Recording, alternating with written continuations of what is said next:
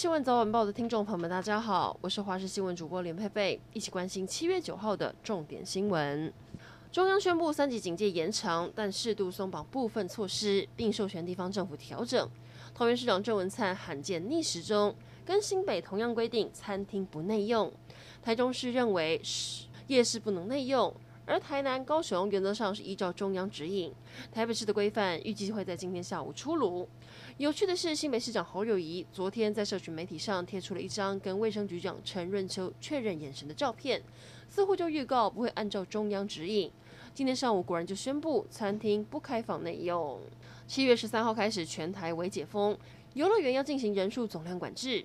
台中丽宝乐园入园前必须要先上网预约，才全程零接触。宜兰太平山入园人数控制在八百人以内。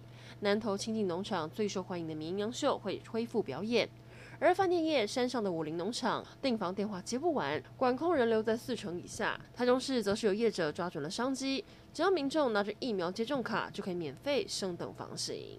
台北市环南市场昨天再度进行大规模的 PCR 筛检。台北市副市长黄珊珊表示，一共有四个人确诊阳性，其中一个人是旧案，三个人是新案例。新案当中，两个人是摊商，一人是自治会干部，相关的接触者都已经进行框列。台北市长柯文哲日前说，上个星期五环南市场的记者会是被设局了。今天上午，他前往华南市场和前进指挥所指挥官王必胜开会时强调，他是来解决问题，不是来作秀的。中华民国国旗在国际间还是比较敏感。美国捐助台湾两百五十万剂疫苗，白宫抗疫小组在推特上发文表示会持续帮助世界，还秀出了我国国旗。总统蔡英文也随后转发这则推文，不料才过一天，这则贴文就被悄悄删除。白宫回应这是团队的无心之过，但强调美国对台湾的友好关系没有改变。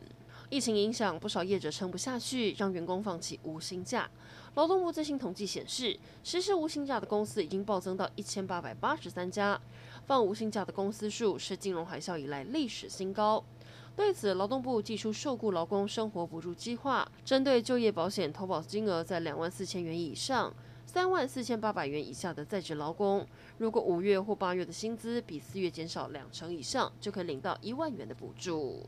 江宏杰和福原爱今年三月传出婚变，两个人所属的经纪公司华银国际昨天发表声明，非常的简短，只表示两个人已经结束婚姻关系，未来将会共同监护小孩，也请求外界给予空间。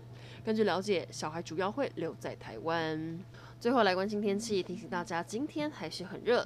气象局针对宜兰发布高温橙色灯号，有连续三十六度发生的几率。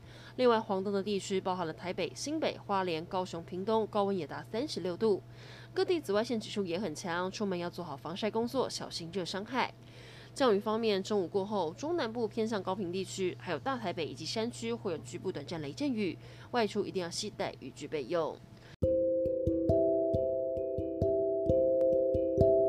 以上整点新闻，感谢您的收听，我们再会。